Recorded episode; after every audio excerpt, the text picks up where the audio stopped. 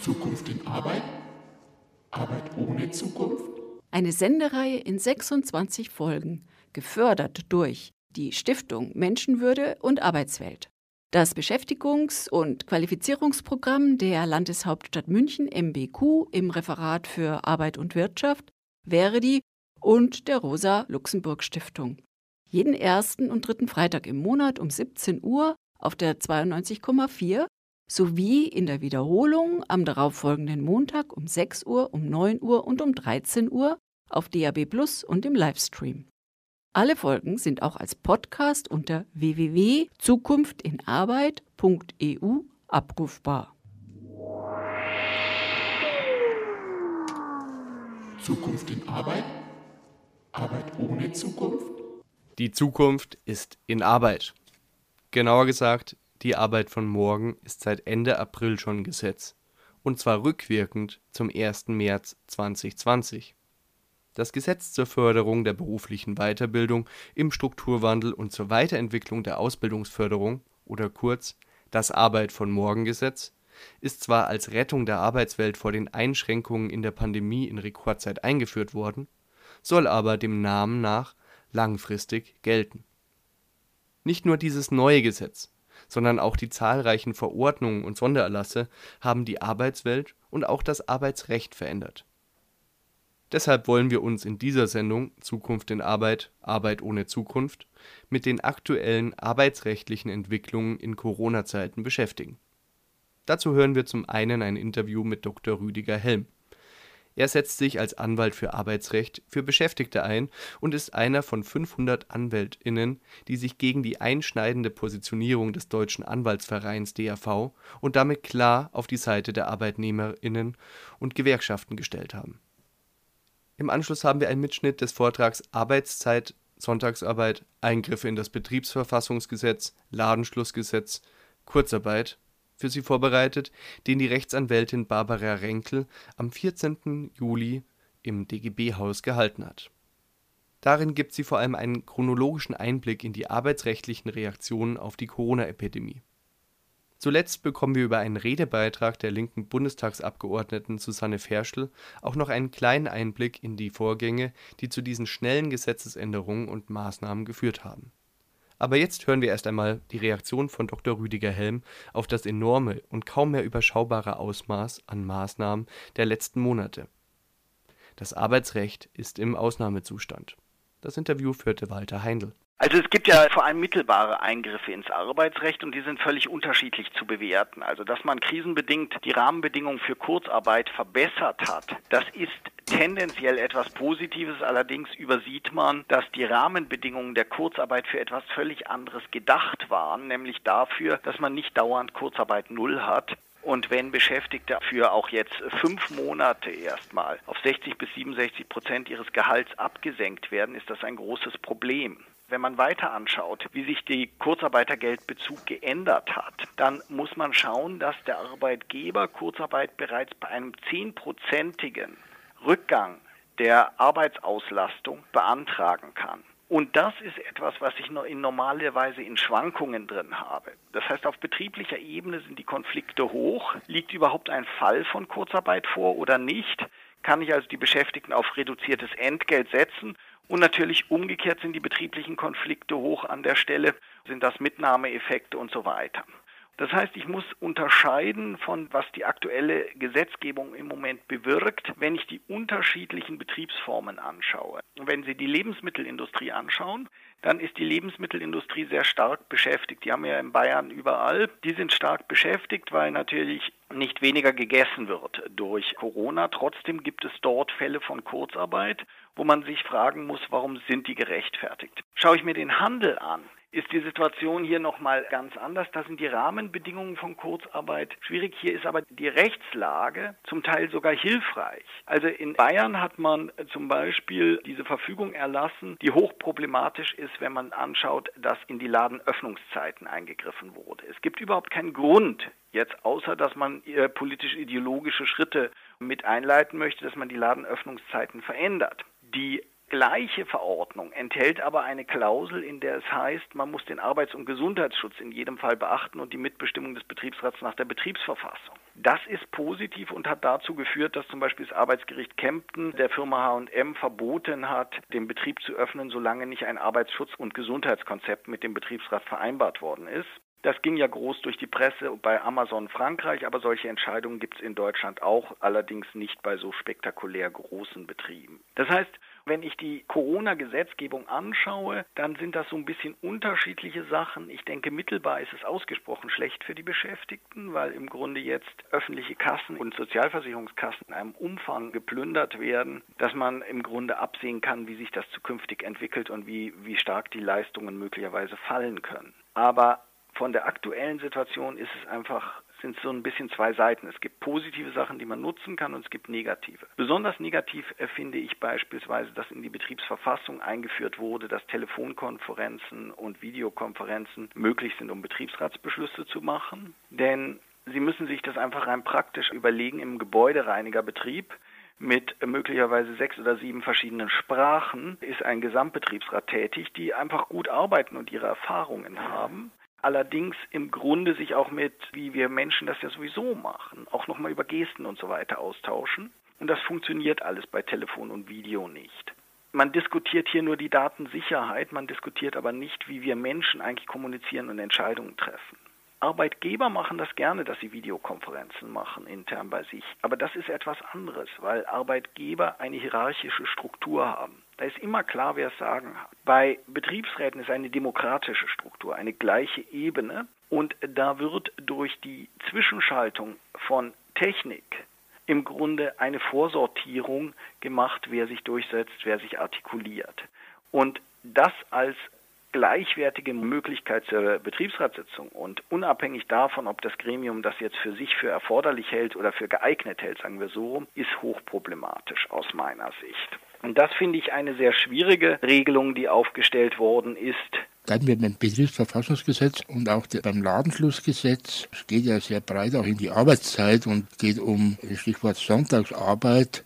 Inwiefern denken Sie, hat die Politik die Chance quasi ergriffen, solche Dinge einfach mal einzuführen? Das glaube ich auf jeden Fall. Also der, den Zusammenhang zwischen Sonntagsarbeit und längeren Arbeitszeiten und Corona, den gibt es ja in dem Sinn nicht. Im Gegenteil, das Arbeitsschutzgesetz gilt weiter. Ich darf eigentlich Menschen nicht überbeanspruchen. Und das Arbeitszeitgesetz, wenn man das anschaut, ist von einer europäischen Richtlinie umgesetzt und dient auch dem Arbeits- und Gesundheitsschutz. Also diese Teile, dass ich längere Arbeitszeiten, auch länger als zehn Stunden zulasse, dass ich Erholzeiten und das Sonntagsarbeitsverbot hat auch was mit Erholzeiten zu tun, wie es auch das Arbeitszeitgesetz gut beschreibt, dass ich die aufhebe gleichzeitig oder einschränke, gleichzeitig aber eine Arbeitsgerichtsbarkeit Corona bedingt hat, die, die, die läuft jetzt wieder, die weitgehend geruht hat, das erscheinen mir sozusagen politische Mitnahmeeffekte auch von interessierter Seite zu sein und zulasten der beschäftigten Seite. Das definitiv und zulasten der Gewerkschaften. Da haben wir das Beispiel Österreich vor uns. Die haben ja doch den Zwölf-Stunden-Tag, glaube ich, eingeführt. Die haben den Zwölf-Stunden-Tag eingeführt, das halte ich für europarechtswidrig, aber das ist ja keine besonders arbeitnehmernahe Regierung, will ich mal vorsichtig sagen. Aber das Problem stellt sich halt immer. Im Grunde haben Sie im, bei der Arbeitszeit ein Spannungsfeld. Sie sagen bei der Arbeitszeit, also Sie, Sie haben ja eine Verpflichtung aus dem Arbeits- und Gesundheitsschutz, dass Beschäftigte so eingesetzt werden müssen, dass sie gesundheitlich keinen Schaden nehmen.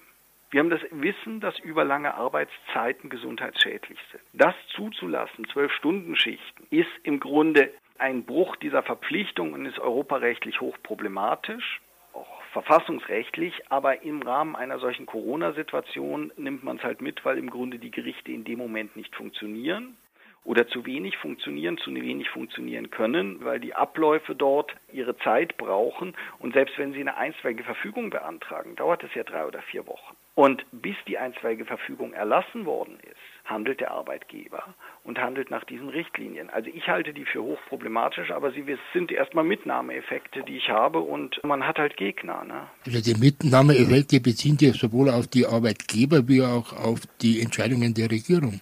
Richtig. Also bei den Arbeitgebern ist im Grunde dieses Thema Kurzarbeitergeld, also dass man Kurzarbeitergeld beantragen kann, wenn sozusagen die, die Auslastung um 10 Prozent sinkt.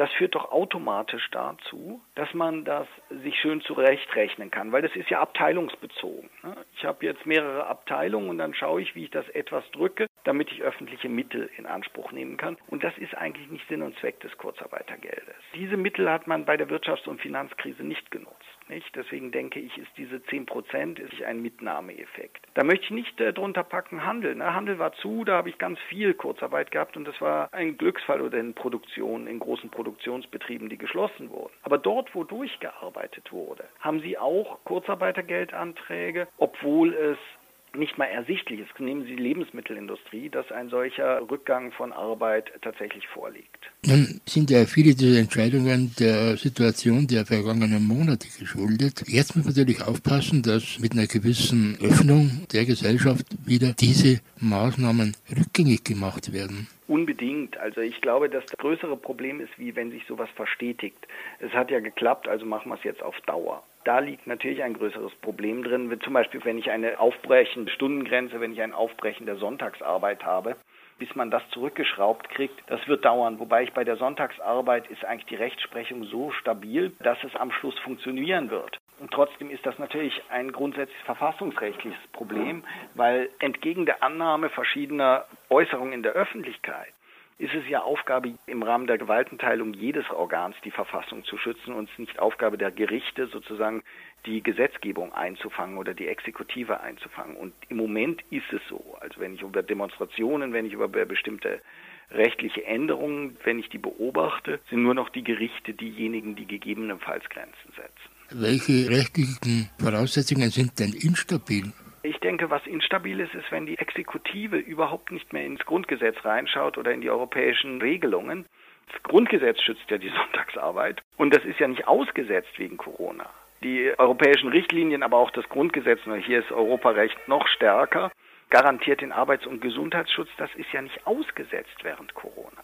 Amazon in Frankreich ist ja wegen Arbeits- und Gesundheitsschutz zugemacht worden. Und das ist die gleiche europäische Richtlinie, die hier in Deutschland auch gilt. Und deswegen ist H&M Memmingen zugemacht worden, H&M Rosenheim zugewiesen und so weiter. Aber das ist natürlich deswegen ein großes Problem, weil dort aktive Betriebsräte sich gekümmert haben. Und wo waren denn die Behörden?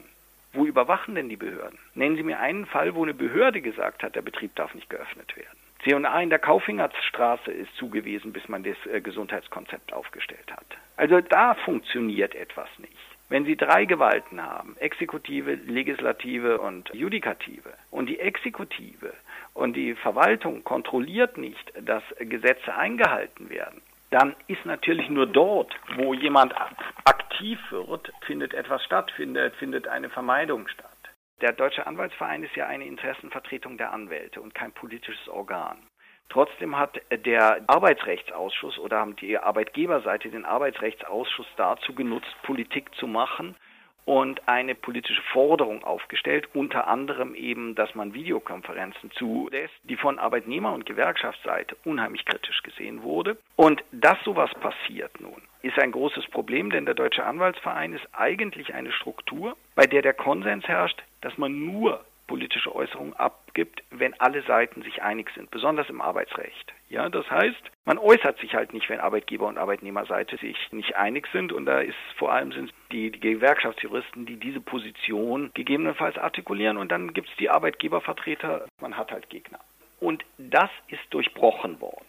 Und das ist ein Thema, das meines Erachtens eine Zäsur bedeutet, insoweit, dass im Grunde die Gremien, wo man eigentlich den Konsens hatte, dass hier keine Politik gemacht wird, sozusagen gegen die andere Seite, sondern nur gemeinsame politische Konsens, also Arbeitnehmer- und Arbeitgeberübergreifende gemeinsame Interessen artikuliert werden. Dass das hier passiert, das ist ein Novum und ist ein grundsätzliches Problem. Was passiert hier eigentlich gesellschaftlich? Welche Kräfte agieren und versuchen, die Corona-Pandemie dafür zu nutzen, um ihre Agenda umzusetzen. Es gibt ein sehr schönes Beispiel da drin, nämlich, dass es darum geht, dass man zum Beispiel den Paragraph 99, das ist eine der Forderungen dort, dem Paragraph 99 Betriebsverfassungsgesetz für kurzfristige Einstellungen aussetzen möchte. Der Paragraph 99 Betriebsverfassungsgesetz ist die Mitbestimmung des Betriebsrats bei Einstellung und Eingruppierung.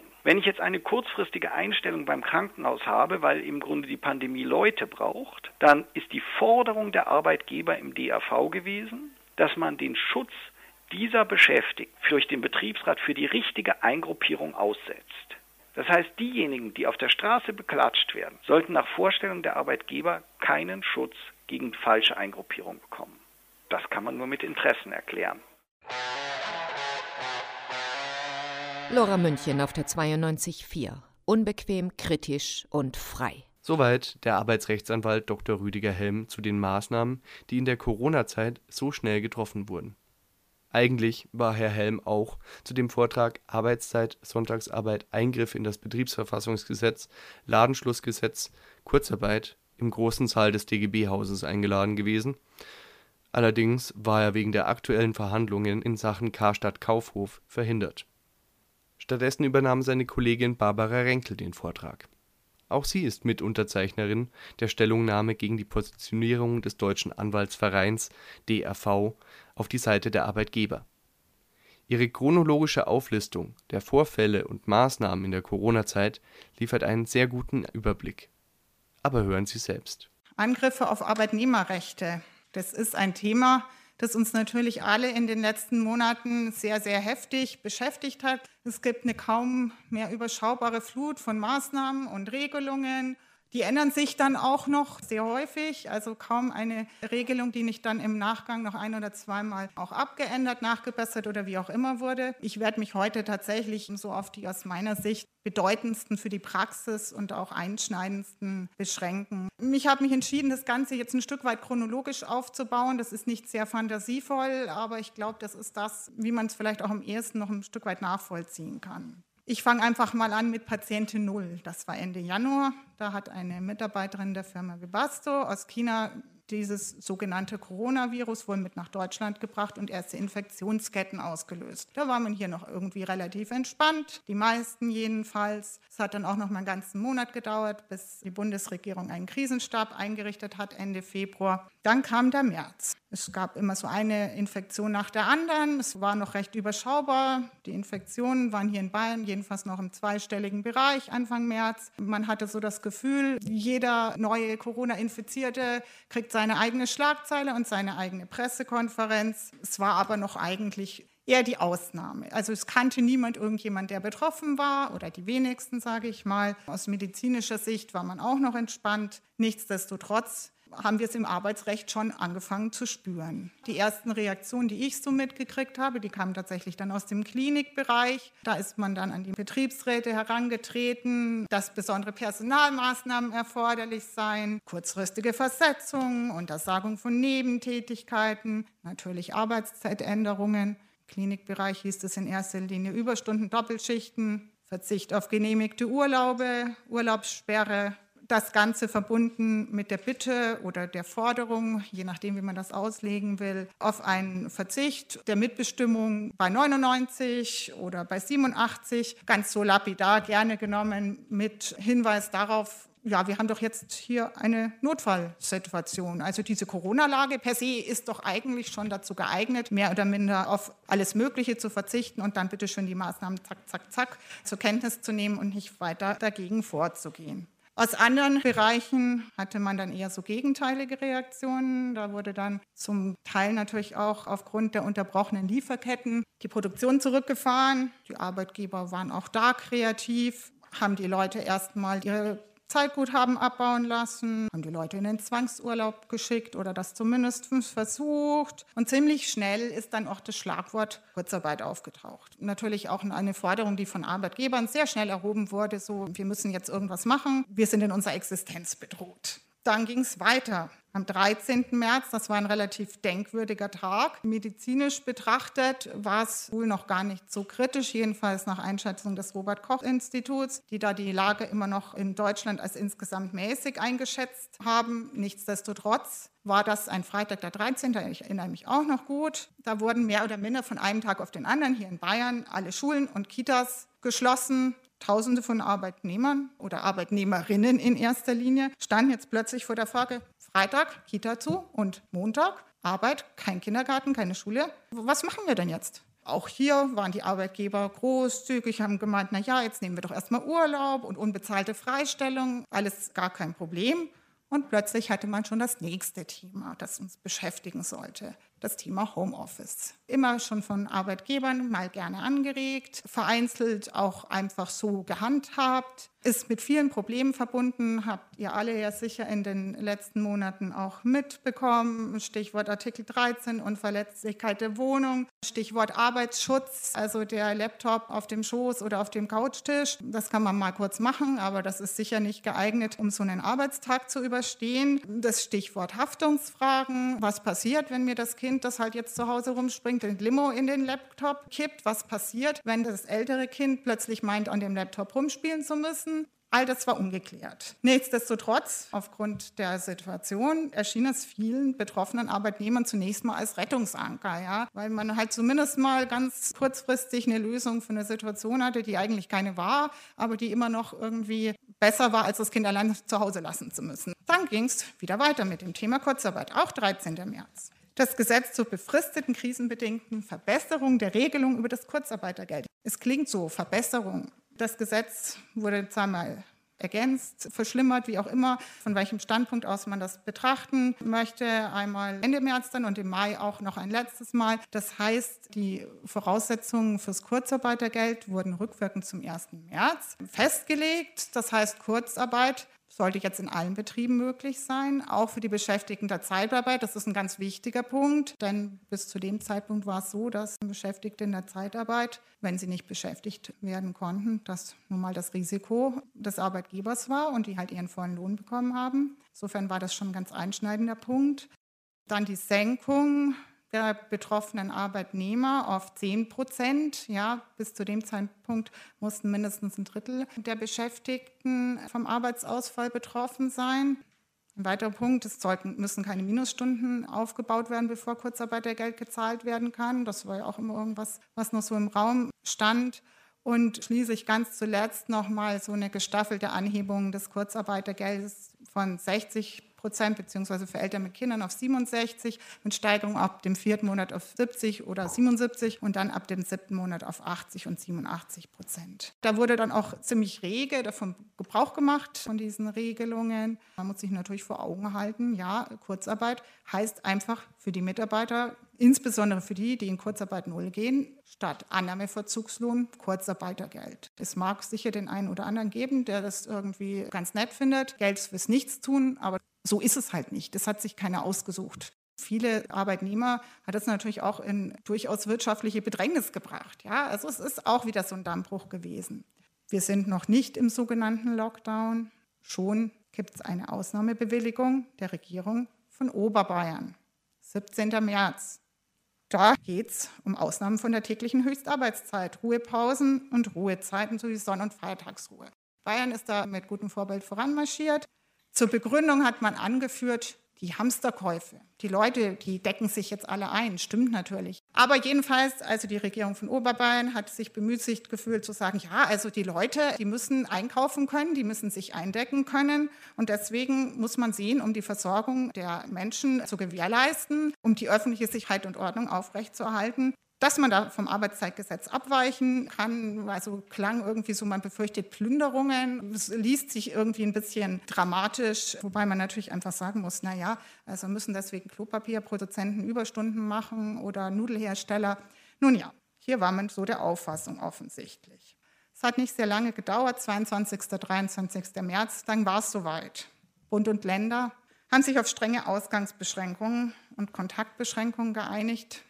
Und spätestens jetzt stehen auch immer öfter die Betriebsräte vor der Herausforderung, gerade zumindest in Betrieben, in denen aktuell dann halt nicht gearbeitet wird oder sehr viele Arbeitnehmer dann auch zur Kinderbetreuung oder aus anderen Gründen nicht anwesend sind. Was machen wir denn jetzt eigentlich? Wir sind irgendwie als Betriebsrat vielleicht gar nicht beschlussfähig. Wie kriegen wir das hin? Und gerade jetzt sind es doch so ganz wichtige Entscheidungen zu treffen und das Kurzarbeit steht an. Und was habt ihr denn da für eine Lösung? Die Frage taucht unweigerlich auf, geht Beschlussfassung per Telefon und per Videokonferenz? Wir haben stetig betont, nein, das geht nicht, auch wenn Arbeitgebervertreter das immer wieder ins Spiel bringen, dass man das doch machen müsste. Irgendwie in der Situation auch nicht überraschend, dass es da gerade verlockend erscheint, so eine Möglichkeit zu propagieren. Tatsächlich muss man auch sagen, vielen Betriebsräten erscheint es jetzt auch plötzlich die Lösung all ihrer Nöte zu sein. Während wir noch versucht haben, gegenzusteuern, viele von euch sicher auch, weil einfach herrschende Meinung war, nein, das geht nicht. Es gab da hinreichend kreative Ansätze, wie man das noch machen könnte, dass man mit dem Arbeitgeber vereinbart, dass man sich auf Mängel in der Beschlussfassung nicht berufen wird, was natürlich das Problem irgendwie auch nur beschränkt löst. Denn was mache ich denn, wenn sich zum Schluss keiner dran hält? Ich muss auch sagen, dass Arbeitgebervertreter also Rechtsanwälte, die Arbeitgeber vertreten, ja an dieser Problematik auch nicht so ganz unbeteiligt sind. Die letzten zehn Jahre ist es zum guten Ton geworden, sage ich jetzt mal, im arbeitsgerichtlichen Beschlussverfahren, die ordnungsgemäße Beschlussfassung des Betriebsrats mit Nichtwissen zu rügen und da erstmal ein bisschen Sand ins Getriebe zu streuen und zumindest mal den Rechtsstreit zu verzögern. Denn ich meine, jeder, der schon einmal in einem großen Betriebsratsgremium war, weiß, wie schwierig das ist. Welches Ersatzmitglied muss ich laden? Es liegt überhaupt ein Fall der Verhinderung vor. Also alles schwierig, schwierig. Und genau diese Arbeitgebervertreter finden jetzt, dass dem Betriebsrat geholfen werden muss, doch bitte ordentlich Beschlüsse fassen zu können. Das Ganze wurde unterstützt aus dem Arbeitsministerium. Das hat uns auch schwer getroffen dass plötzlich Arbeitsminister Hubertus Heil auf seiner Ministeriumsseite die Auffassung verbreiten lässt, dass auch die Teilnahme an der Betriebsratskonferenz per Videokonferenz oder per Telefonkonferenz zulässig sein soll. Es kam sehr viel Beifall von Arbeitgeberverbänden. Ja, da sind offensichtlich die Sektkorken geknallt im übertragenen Sinne. Schon da muss man sich fragen, ob das nicht Anlass zu bedenken geben soll, dass die Freude ausgerechnet aus diesen Kreisen kommt. Aber gut, es ließ sich eigentlich kaum mehr aufhalten. Also eigentlich war schon irgendwie ein Stück weit klar, dass da jetzt irgendwas im Busch sein muss Richtung einer entsprechenden Gesetzesänderung, nachdem man sich da so von Regierungsseite auch aus dem Fenster gelehnt hatte. wie gesagt, wir haben noch immer versucht, auch deutlich zu machen, nein, und was das Arbeitsministerium sagt, das ist halt eine Meinung, aber das ändert nicht das Gesetz. Und wir haben eine Gewaltenteilung, so einfach kann es nicht sein dass Arbeitgeber und Wirtschaftsverbände sich jetzt da in Stellung bringen. Das ist natürlich moralisch fragwürdig, jetzt hier unter dem deckmäntelchen Corona plötzlich die eigenen Interessen umzusetzen, aber das war zumindest keine Überraschung. Eine ziemliche Überraschung, ein ziemlicher Paukenschlag kam dann vom DAV, dem Deutschen Anwaltsverein, durch den Ausschuss Arbeitsrecht und die Arbeitsgemeinschaft Arbeitsrecht da ist eine Stellungnahme abgegeben worden, nennt sich Stellungnahme zur Notwendigkeit, die Handlungsfähigkeit der Betriebspartner in der aktuellen Krise zu gewährleisten. Ungewöhnlich ist es deshalb, weil eigentlich ist der DAV kein Interessenverband. Eigentlich ist es ein Berufsverband. Also muss ich vielleicht dazu sagen, es gibt ja eine Vereinigung, sage ich jetzt mal, die Rechtsanwaltskammer, da muss jeder Anwalt Mitglied sein und es gibt den DAV das ist halt auch ein Verband, wo ich jetzt mal sage, despektierlich, da beschäftigen sich Anwälte mit sich selbst. Der satzungsgemäße Zweck ist eigentlich die Wahrung, Pflege und Förderung aller beruflichen und wirtschaftlichen Interessen der Rechtsanwaltschaft. Und ähm, in der Satzung steht, der DAV will durch die Stärkung des Anwaltsberufs einen Beitrag zur Festigung der verfassungsgemäßen Rechtsordnung leisten und insbesondere zur Wahrung von Grund- und Menschenrechten beizutragen. Insofern konnte man schon überrascht sein, dass da plötzlich ein Papier auftauchte mit dieser Überschrift. Mit dieser Überschrift war es dann nicht genug. Ich will da ganz kurz drauf eingehen, weil es doch wirklich Wellen geschlagen hat, weit über die Anwaltschaft hinaus, dass uns das betroffen hat, war ja eine Geschichte.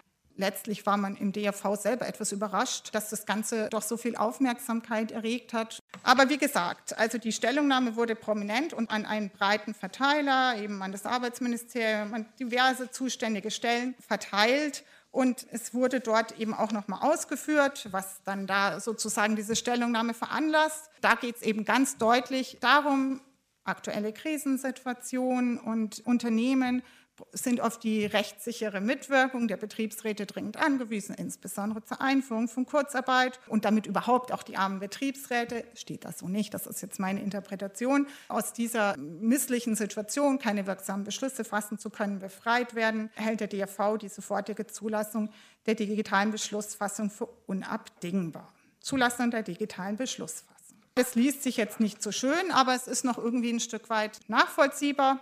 Und dann kommt das, wo man sich erstaunt die Augen reibt und dann eigentlich nur noch in Entsetzen ausbrechen kann.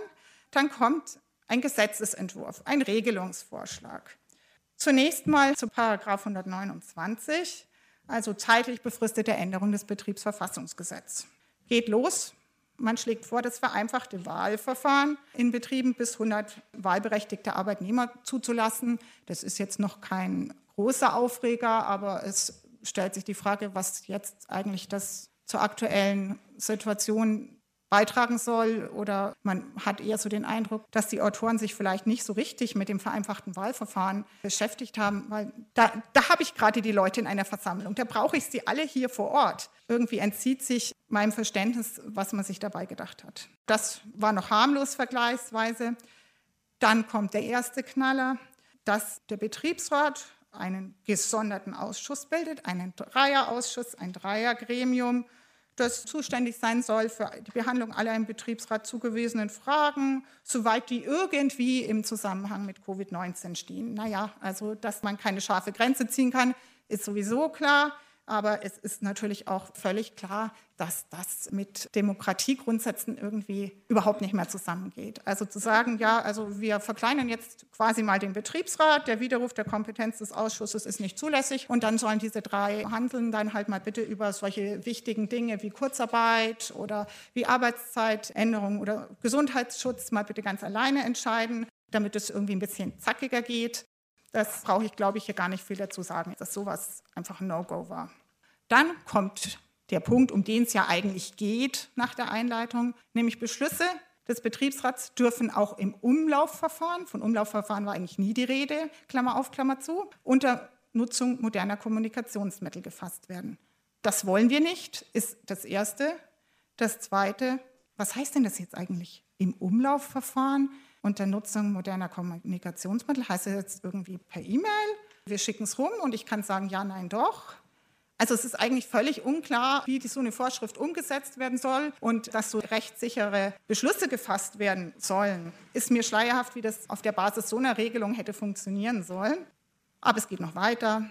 Personelle Maßnahmen nach 99, sofern sie irgendwie der Eindämmung der Covid-19-Pandemie dienen, bedürfen nicht mehr der Zustimmung des Betriebsrats, sondern reicht dann das Informationsrecht. Ist natürlich auch ein Ansatz, sage ich jetzt mal ganz zynisch. In dem Moment, wo ich die, gleich die Mitbestimmung abschaffe, brauche ich mich um die Frage ordnungsgemäße Beschlussfassung schon mal nicht mehr scheren. Ja?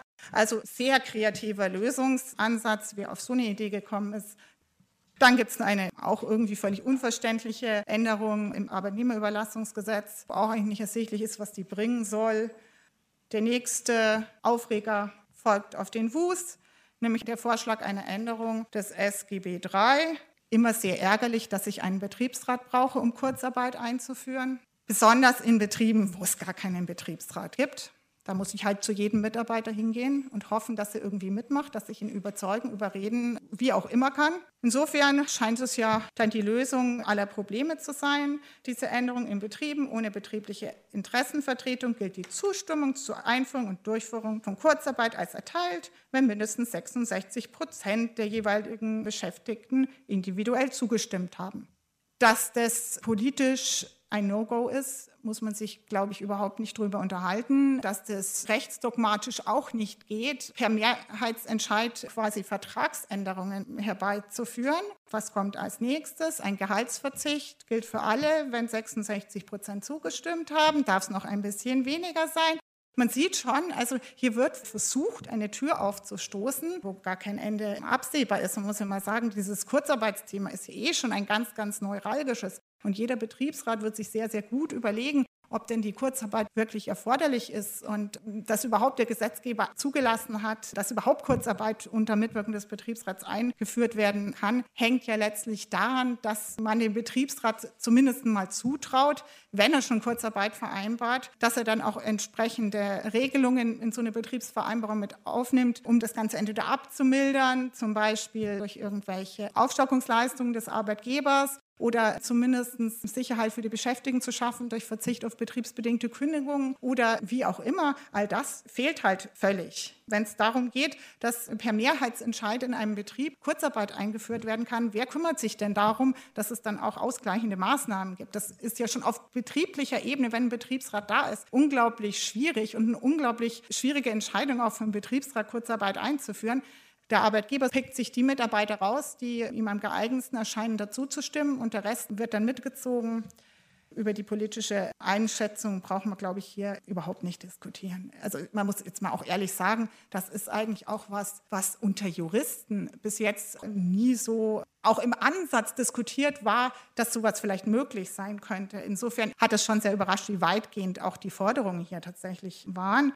Was dann als nächstes noch kommt, ist der Vorschlag einer Änderung des Arbeitszeitgesetzes. War irgendwie klar, dass sowas auch noch kommen muss. Da soll ein Notfall vermutet werden bei einem nicht unverhältnismäßigen Überschreiten der zeitlichen Grenzen des Arbeitszeitgesetzes, was immer das heißen mag, nicht unerheblich soweit zur Versorgung der Bevölkerung erforderlich ist. Alles schöne unbestimmte Rechtsbegriffe. Und wer sich die Rechtsprechung anschaut zum Notfall, der weiß, ein Notfall, das ist bei der Rechtsprechung wirklich was nur in ganz besonderen Ausnahmefällen angenommen wird. Jetzt mal überspitzt formuliert, wenn es bei mir im Betrieb brennt, dann darf ich nicht einfach alles fallen lassen und sagen, ich habe jetzt aber Feierabend, sondern da muss ich beim Löschen helfen, wenn es mir zumutbar ist. Ja? Aber das ist vielleicht ein Notfall. Aber zu sagen, wenn es irgendwie der Versorgung der Bevölkerung dient, gehen wir mal davon aus, dass das schon erforderlich ist, dass die Leute einfach mal hier ein bisschen länger da bleiben. Kann ja so schlimm nicht sein.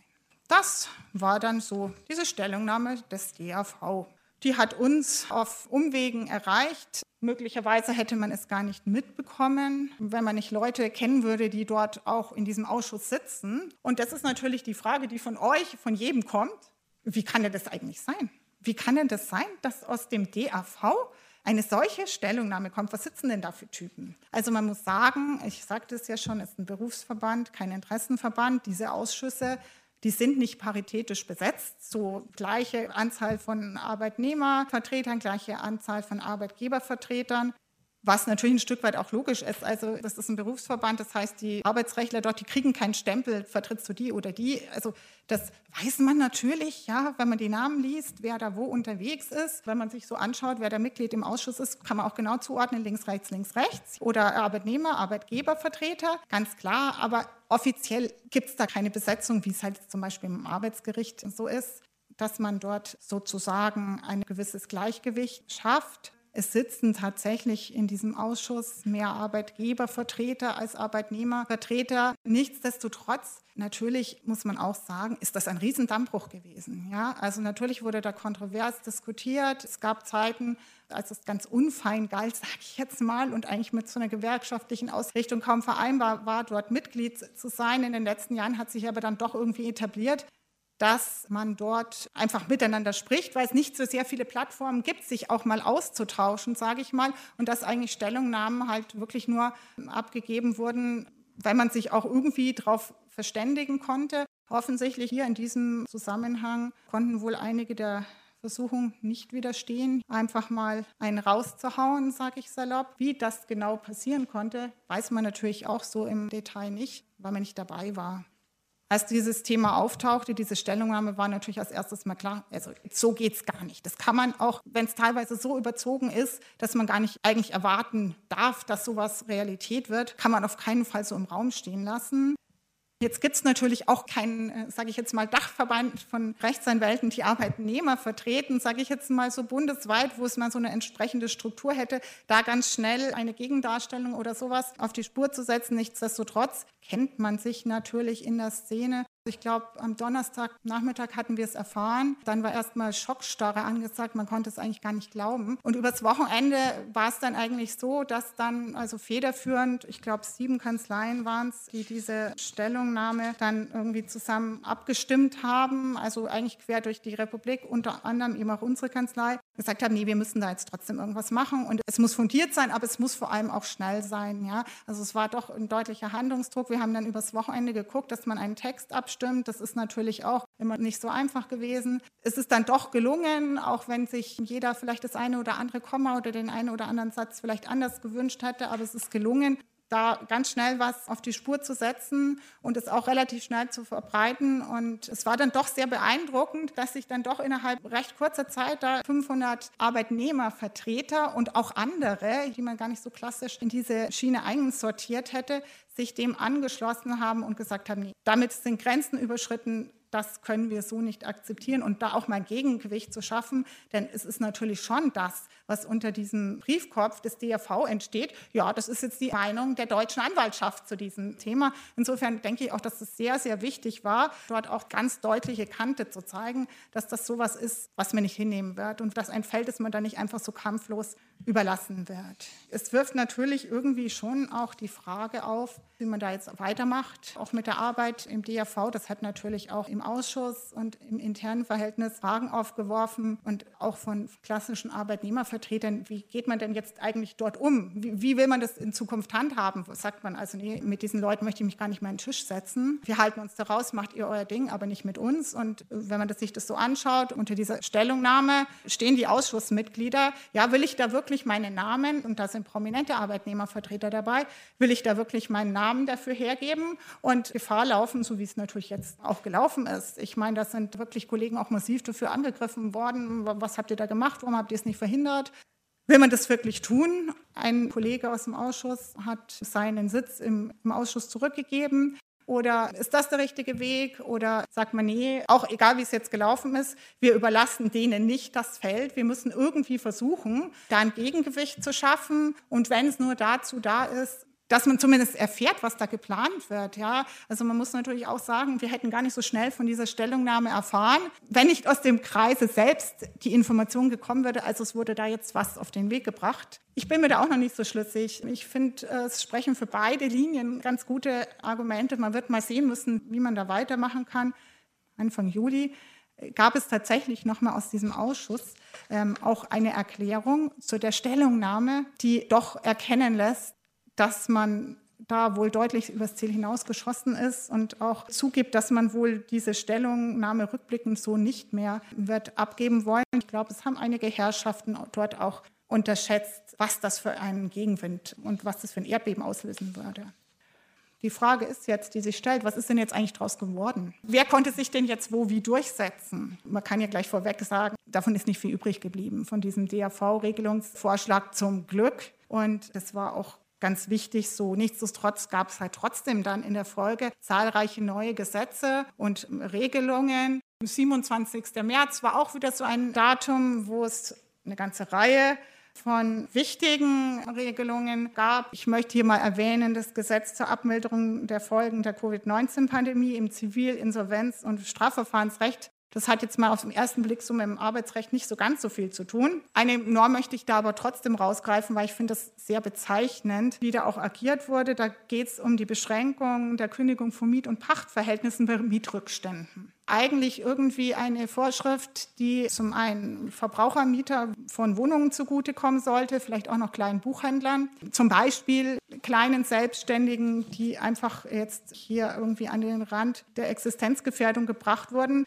Die Regelung war noch gerade mal irgendwie verkündet, dass sie durch ist schon verkündeten so Firmen wie H&M oder Adidas oder Deichmann, dass man jetzt natürlich jetzt sofort die Mietzahlung einstellen wollte. Letztere formulieren die Forderung dazu, dass man wohl so davon ausgeht, dass die durch diese Zwangsschließungen entstehenden Mietschäden für die Vertragsparteien durch die Politik ersetzt werden sollen. Hat auch einen schönen Beigeschmack, nachdem man nicht davon ausgehen kann, dass Herr Söder oder Frau Merkel das aus ihrem Privatvermögen bestreiten können oder wollen. Was heißt denn dann die Politik? Das heißt die Allgemeinheit, sprich der Steuerzahler. Darf man sich auch mit Recht fragen, warum der Steuerzahler jetzt für die Mietausfälle von Immobilienfirmen oder von Großkonzernen aufkommen soll, damit die nicht vielleicht eventuell irgendwie ihre Gewinne nach unten korrigieren müssen. Also insofern nicht direkt Arbeitsrecht, aber halt auch ein ganz typisches Signal, glaube ich, für diese Zeit. Am gleichen Tag gab es eine Allgemeinverfügung, mal wieder aus Bayern, vom Bayerischen Staatsministerium für Familie, Arbeit und Soziales, zu besonderen Ladenschlusszeiten anlässlich der Corona-Pandemie. Man war gerade so im Lockdown ne? und die Bevölkerung muss ja mit existenziellen Gütern versorgt werden. Insofern gab es eine Ausnahmeregelung Montag bis Samstag, 6 bis 22 Uhr und Sonn- und Feiertage 12 bis 18 Uhr. Im Einzelhandel jedenfalls, zumindest hat sich das dann doch irgendwie eher als Rohrkrepierer erwiesen. Also es wurde eigentlich relativ wenig davon Gebrauch gemacht. Oh Wunder, denn die meisten Beschäftigten im Einzelhandel, das sind halt Frauen und die waren zu Hause und haben ihre Kinder bespaßt, beschult oder wie auch immer. Es war relativ schwierig, die dazu zu bewegen, dass sie jetzt auch noch irgendwie spät abends oder am Sonntag dort ihren Dienst antreten. Das heißt, eigentlich ist es den Einzelhandelskonzernen gar nicht so gut gelungen, ihre Geschäfte länger offen zu haben, einfach weil sie kein Personal dafür gefunden haben. Aber es sollte auch zu denken geben, dass man halt auch dieses Ladenschlussgesetz-Thema das musste man dann dort auch noch mit anpacken, ne, weil es gerade gepasst hat. Ich meine, dass es da Vorstöße immer seit Jahren schon immer wieder gibt, hat halt jetzt gerade gepasst und unter dem Stichwort Corona geht ja viel, was halt einfach sonst nicht so leicht möglich war. Und zu guter Letzt auch noch am 27. März dieses Konglomerat an Gesetzen genannt Sozialschutzpaket da hat sich dann auch eben die Einführung des neuen 14 Absatz 4 Arbeitszeitgesetz drin versteckt, hat es mit Sozialschutzpaket nur wirklich nichts zu tun, mutet eher zynisch an in diesem Zusammenhang. Die Ermächtigung für Rechtsverordnung, die Abweichung von den normalen Standards des Arbeitszeitgesetzes zulassen. Auch das einfach ein ganz massiver Meilenstein, sage ich jetzt mal. Und kaum überraschend, ein paar Tage später dann am 7. April die jetzt neu zugelassene Rechtsverordnung des Bundes zur Abweichung vom Arbeitszeitgesetz, Verlängerung der täglichen Arbeitszeit auf zwölf Stunden, wenn es nicht durch vorausschauende organisatorische Maßnahmen inklusive Neueinstellung abgewendet werden kann, kann auch alles oder nichts heißen.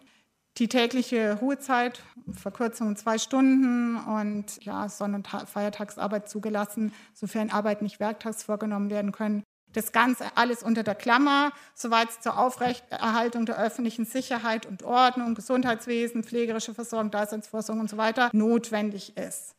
Krux des Ganzen ist tatsächlich, dass das, ob das erforderlich ist oder nicht, das entscheidet nicht der Betriebsrat, nicht der Arbeitnehmer, sondern das entscheidet mal offensichtlich ganz allein das Unternehmen. Also das hat da offensichtlich einen Ermessensspielraum. Da ist natürlich Missbrauch Tür und Tor geöffnet durch so eine relativ offene und weit gefasste Regelung. Es kommt auch immer noch mehr, aber wo ich jetzt mal so einen Schlusspunkt setzen würde, ganz zu allerletzt im Mai tatsächlich mit dem Arbeit vom Morgengesetz kam dann endlich doch noch diese Regelung, über die alle so viel gesprochen haben, nämlich die Sonderregelungen zum Betriebsverfassungsgesetz, die Einführung eines vorübergehenden 129, nämlich dass die Teilnahme an Sitzungen des Betriebsrats, Konzernbetriebsrat, Gesamtbetriebsrat und so weiter auch mittels Video- und Telefonkonferenz erfolgen kann. Das Gleiche soll für die Einigungsstelle und Wirtschaftsausschuss gelten und auch für Betriebsversammlungen. Das Ganze rückwirkend zum 1.3. ist ja auch natürlich schon ein bisschen merkwürdig. Natürlich ist zwar klar, dass es kommt und viele Betriebsräte haben sich halt einfach darauf verlassen, dass das kommt. Tatsächlich aber hat es lang gedauert, eigentlich überraschend lang, sage ich jetzt mal doch, bis fast Ende Mai, obwohl alle immer so getan haben, als gäbe es das schon längst weil es auch immer ein Stück weit runter diskutiert wird. Und das Ganze befristet bis 31.12.2020, das muss man natürlich dazu sagen. Und ja, ist doch nur jetzt. Und für die Corona-Pandemie ob das jetzt Fluch oder Segen oder beides zugleich ist, aus meiner Sicht ist es schon sehr, sehr kritisch zu beurteilen. Ja, ich meine, allein die Tatsache, dass sich die Arbeitgeberverbände so darüber gefreut haben, sagt eigentlich auch schon einiges darüber hinaus, wie schwer es ist, von befristeten Regelungen wegzukommen, die halt mal so eine Zeit gelten sollen. Da ist mir das Beschäftigungsförderungsgesetz eingefallen, wo man irgendwie 1985, glaube ich, die Möglichkeiten für Befristungen zum Abschluss befristeter Arbeitsverhältnisse erleichtern wollte. Erstmal fünf Jahre bis 1990, dann immer wieder verlängert bis 2000 und schließlich jetzt abgelöst durchs Teilzeit- und Befristungsgesetz. Von diesen Befristungsmöglichkeiten ist man nie mehr weggekommen und niemand mehr glaubt tatsächlich realistisch noch, dass man davon jemals wieder loskommen wird. Deswegen denke ich, muss man auch schon bei befristeten gesetzlichen Regelungen ganz, ganz genau aufpassen. Denn es steht doch eigentlich schon im Raum, dass das Ganze eine Verlängerung erfahren wird, gerade wenn es doch jetzt gut klappt und wenn man doch jetzt die ganze Technik schon eingeführt hat und weil das Ganze doch Reisekosten spart und Zeit und überhaupt, warum muss sich eigentlich der GBR eines deutschlandweit agierenden Unternehmens dann irgendwie in Frankfurt treffen und warum müssen dann da so viele Leute hinfahren und muss das denn alles sein? Und es hat doch alles so toll geklappt. Die Einigungsstelle, die brauchen wir jetzt eigentlich auch nicht mehr so hier vor Ort, sondern das machen wir auch alles per Video Videokonferenz und der Anwalt, der braucht eigentlich für den Betriebsrat auch gleich gar nicht mehr anreisen, sondern der kann so Standby am Telefon sein. All das, glaube ich, geht schon in diese Richtung. Darauf wird man sich einstellen müssen. Da werden auch Betriebsräte gefragt sein, jetzt bei der Umsetzung der Tätigkeit, ja, also ich muss das nicht machen, auch jetzt nicht, ja, sondern das bleibt jedem Betriebsrat überlassen, macht er das oder macht er das nicht. Und insofern natürlich schon ein Stück weit der Appell auch an die Betriebsräte, also ich bin bestimmt die Letzte, die jetzt hier dazu auffordert und sagt, dass bitte die Leute alle kommen müssen. Aber ich denke schon, man muss sich sehr, sehr gut überlegen, macht man davon Gebrauch?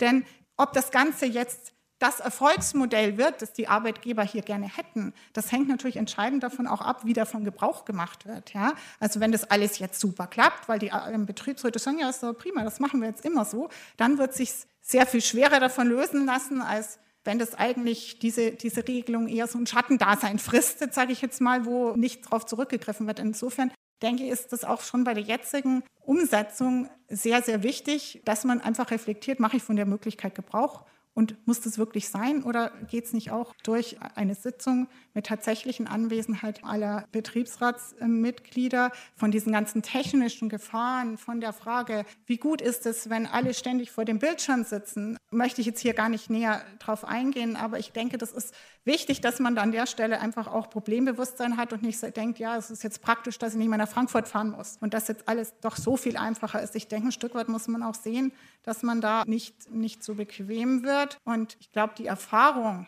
wie schwierig es ist, über Videokonferenzen, Telefonkonferenzen etc. zu kommunizieren und zu verhandeln. Ich glaube, das haben die, ganz viele von uns jetzt wirklich leidvoll erfahren müssen, denn es ist natürlich schon erstens mal diejenigen, die sich nicht einbringen und eher schüchtern sind und sich nichts sagen trauen, die trauen sich noch weniger was sagen, erfahrungsgemäß. Man kann Stimmungen seines Gegenübers kaum mehr einfangen. Ich meine, das weiß ja jeder, der auch schon mal Verhandlungen geführt hat, doch sehr gut. Ich kriege mit, was meine eigene Verhandlungsgruppe sozusagen, das spüre ich im Zweifelsfalle. Die Reaktion, wenn ich irgendwas sage, spüre ich, ob links und rechts ein Zucken kommt oder ich sehe auch meine Verhandlungsgegner, wenn es nicht nur einer ist, ich kann sie mir irgendwie der Reihe nach angucken und nicht immer nur den, der gerade spricht und gerade im Bild ist. Natürlich ist es schön, man kann auch sagen, ja, wenn man in einer Telefonkonferenz konzentriert man sich halt auf die wirklich wichtigen Sachthemen. Das kann ja auch im Ausnahmefall auch durchaus mal sinnvoll sein. Es verbietet niemand, dass man sich per Videokonferenz austauscht, dass man auch mal telefoniert. Überhaupt nicht. Ich denke nur, wenn man sich überhaupt nicht mehr persönlich trifft, es bleibt so viel, was so nebenbei besprochen wird, an Hintergrundinformationen einfach auf der Strecke das wird man sehen müssen, was das auch aus uns allen macht, wenn man plötzlich sein Gegenüber auch nur noch als Videobild wahrnimmt und nicht mehr einfach als menschlichen Gegenüber. Und deswegen glaube ich, ist es ganz, ganz wichtig, dass man einfach hier auch gegensteuert gegen eine mögliche Realität, wo das gang und gäbe sein wird. Soweit der Vortrag der Rechtsanwältin Barbara Renkel vom 14. Juli im DGB-Haus in München. Radio machen ist teuer. Deswegen Lora braucht ihr Geld. Und Sie können das steuerlich absetzen. No excuses, aber weiter gutes Radio, das liegt auch bei Ihnen. Mehr Info unter lora924.de oder Telefon 480 2851. 480 2851. Im Anschluss kam es noch zu einer lebhaften Diskussion, in der die Bundestagsabgeordnete der Linken, Susanne Ferschl, einen kleinen Einblick in die Vorgänge geben konnte, die zu diesen schnellen Gesetzesänderungen und Maßnahmen geführt haben. Nur damit man es einordnen kann, ich war vorher über 20 Jahre lang Betriebsratsvorsitzende und Gesamtbetriebsratsvorsitzende. Für mich war das jetzt auch sehr interessant, mal gerade von den Kolleginnen und Kollegen zu erfahren, wie die Situation auch vor Ort ist. Ich wollte trotzdem ganz kurz einen Satz auch zum Parlamentarischen sagen, auch mhm. ein Stück weit zu erzählen, was eigentlich im Bundestag äh, abgelaufen ist. Also diese ganzen Gesetze, die da auch aufgelistet sind, die sind zum Teil in, einer riesen, in einem riesen Tempo durch den Bundestag mhm. durchgedrückt worden. Also ich sitze selber im Ausschuss für Arbeit und Soziales. Ähm, ich habe am Wochenende, weil ich im Fraktionsvorstand bin und stellvertretende Fraktionsvorsitzende, Telefonschalten mit Heil, mit Spahn und so weiter gehabt. Der normale Gesetzgebungsprozess dauert mindestens zwei bis drei Sitzungswochen mit Sachverständigenanhörungen und so weiter. Das ist alles eingedampft worden auf sieben Tage, fünf Tagesfallen, dann haben sich in diesen Gesetzen sogenannte Omnibus-Gesetze versteckt, also mhm. andere Gesetze, die eigentlich ursprünglich im Gesetzestext gar nichts zu tun hatten. Die Fachleute um mich herum haben Tag und Nacht gearbeitet, um diese Gesetze auch irgendwo bewerten zu können. Also es war wirklich eine total verrückte Zeit, jetzt auch äh, aus der Perspektive raus. Und trotzdem glaube ich, ähm, hat die Opposition an der einen oder anderen Stelle durchaus was bewirkt, weil es ging ja, glaube ich, gerade auch vorhin um dieses ähm, Gesetz ähm, zum Schutz der Bevölkerung bei einer epidemischen, epidemiologischen Notlage. Mhm. Das wollte Spahn nämlich ohne das Parlament einsetzen mhm. und ohne eine Befristung machen. Und da ist es zumindest gelungen durch die Oppositionsparteien, dass es einen Parlamentsbeschluss braucht, dass überhaupt das in Kraft tritt und es tritt zum 31.03. Ähm, nächsten Jahres auch wieder automatisch außer Kraft, es sei denn, das Parlament beschließt vorher schon, mhm. dass es außer Kraft ähm, tritt. Das heißt, da sind einige ähm, ähm, Verordnungsermächtigungen drin, die damit enden und es sind aber auch andere Verordnungsermächtigungen, wie zum Beispiel zum Thema Arbeitszeit, die in anderen Gesetzen eben drin sind. Also dieses Sozialschutzpaket war eigentlich an vielen Punkten eine gute Sache, aber diese Arbeitszeitgeschichte war halt der völlige Blödsinn und der völlige Mist ähm, da ist es uns auch nicht gelungen, irgendwas dran zu ändern. Und ähm, ich kann nur das teilen, was, was hier von ganz vielen gesagt worden ist, dass gerade die Gewerkschaften und die Betriebsräte ein Auge darauf halten müssen, was passiert denn da, weil der Angriff aufs Arbeitszeitgesetz, der ist doch gewollt. Die Arbeitgeber und der Minister Altmaier, die wollen noch die ganze Zeit am Arbeitszeitgesetz rum und wollen die Arbeitszeiten verlängern. Und ich glaube, die wirkungsvollste Gegenmacht sind wir Gewerkschaften. Ähm, und es ist ganz, ganz wichtig, da die Augen aufzuhalten. Und, das ist mein letzter Satz, auch im Hinblick auf, was passiert denn auf der sozialen Ebene nach der Krise oder wie auch immer sich das mhm. Weiterentwickelt. Weil man sieht jetzt die Arbeitslosenversicherung, die wird immer leerer, die Beiträge sind gesenkt worden. Ein normaler Beschäftigter hat da 9 Euro davon im Monat gehabt, aber es ging hauptsächlich um die Lohnnebenkosten zu senken. Die Arbeitslosenversicherung ist jetzt leer, auch durch die Zuschüsse an die Sozialversicherungsbeiträge für die Arbeitgeber. Und dann ist doch die Frage, jetzt gibt es Steuerzuschüsse. Ähm, aber die Frage ist, wie lange gibt es denn in welcher Kasse welche Steuerzuschüsse? Und wann sind die Kassen leer und wann kommen wieder Leistungskürzungen? Und ich sage nur Stichwort Agenda 2010, das ist das, wo ich politisiert worden sind, haupt, äh, bin hauptsächlich. Ähm, ich glaube, wir müssen uns als Gewerkschaft insgesamt gut unterhaken und schauen, dass diese ähm, Angriffe auf den Sozialstaat und auf die Arbeitsverhältnisse, weil die Arbeitgeber werden wieder sagen, wir brauchen eine Flexibilisierung, wir brauchen eine Kostensenkung und so weiter. Und wir Gewerkschaften sind diejenigen, die da dagegen stellen müssen. Soweit Susanne Ferschel. Die ehemalige europäische Betriebsrätin und heutige Bundestagsabgeordnete der Partei Die Linke ist Leiterin des Arbeitskreises Gesundheit, Arbeit und Soziales und hatte den Vortrag als Zuhörerin verfolgt. Deshalb bitten wir die etwas schwache Audioqualität zu entschuldigen. Zu guter Letzt wollen wir Ihnen einen kämpferischen Kommentar einer Gewerkschafterin, den wir leider nicht einfangen konnten, zumindest inhaltlich wiedergeben. Sie meinte, dass die Gefahr dass die Einschränkungen bestehen bleiben, gegeben ist. Und zwar deswegen, weil der Widerstand dagegen viel zu gering ist. Und dann gab es auch noch einen Aufruf. Erinnert euch an Kämpfe der 60er und 70er Jahre, an die Notstandsgesetze und so weiter. Das haben wir wieder weggekriegt. Lora München auf der 92.4. Das freie Radio in München. Vielleicht ein bisschen zu frei für den Freistaat Bayern? Und damit möchten wir uns auch verabschieden. Mitgearbeitet haben Petra Kellner und Fabian Ekstedt. Moderation Fabian Ekstedt. Bedanken möchten wir uns auch bei Hedwig Grimmer, die diesen wichtigen Vortrag organisiert und moderiert hat. Das war eine Sendung aus der Sendereihe